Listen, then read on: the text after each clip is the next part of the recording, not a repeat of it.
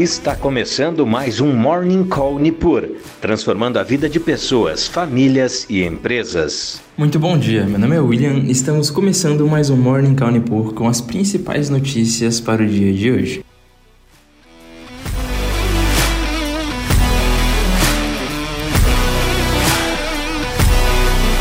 Nesta terça-feira, os índices futuros de Nova York e bolsas da Europa sobem, com investidores aguardando pelas falas do presidente do Federal Reserve, Jerome Powell, em duas audiências no Congresso, na terça e na quarta, para comentar o relatório de política monetária divulgada na última sexta-feira e não tem motivos para atenuar a comunicação mais dura que tem aplicado nos últimos meses. A explicação é que a autoridade monetária é motivada por dados e os últimos divulgados não foram favoráveis a uma suavização do discurso. Nesse sentido, investidores estão atentos aos comentários de Powell em busca de pistas sobre os próximos movimentos do Banco Central em relação ao aumento das taxas de juros, bem como sobre o estado da economia. E os mercados asiáticos operam mistos, com repercussão de dados de exportação e importações da China que vieram abaixo do previsto. E por aqui, investidores seguem de olho no noticiário político após o ministro da Fazenda, Fernando Haddad, afirmar na véspera que sua equipe concluiu a modelagem do novo arcabouço fiscal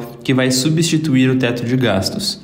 O próximo passo será tratar do modelo com a área econômica do governo, antes de apresentá-lo ao presidente Lula. O teto de gastos é a regra atualmente em vigor que limita o crescimento de grande parte das despesas da União à inflação do ano anterior.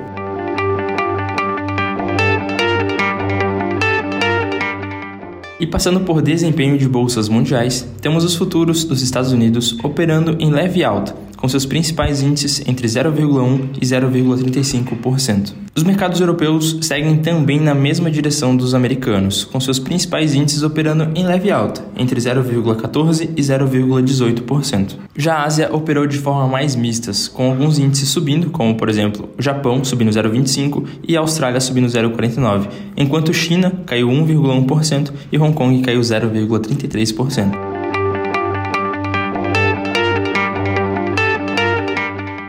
E no campo das commodities, temos o petróleo operando em leve queda, de 0,20%, e com o Brent sendo cotado a 86,01 dólares o barril. E o minério de ferro negociado na bolsa de Dalian teve uma alta de 1,34%, o equivalente a 131,23 dólares por tonelada.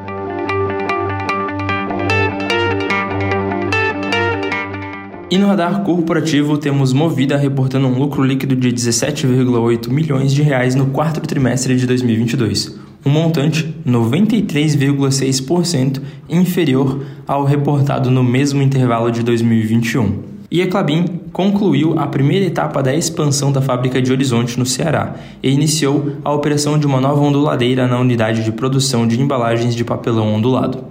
E a Oi confirmou que a AGE para aprovar mudanças no conselho não foi instalada por falta de quórum. A Assembleia visava votar proposta que o conselho de administração passe a ser composto por entre 7 e 9 membros titulares. E essas foram as principais notícias para essa terça-feira. Agradeço a sua companhia e bons negócios. Você acompanhou Morning Call Nipur, transformando a vida de pessoas, famílias e empresas.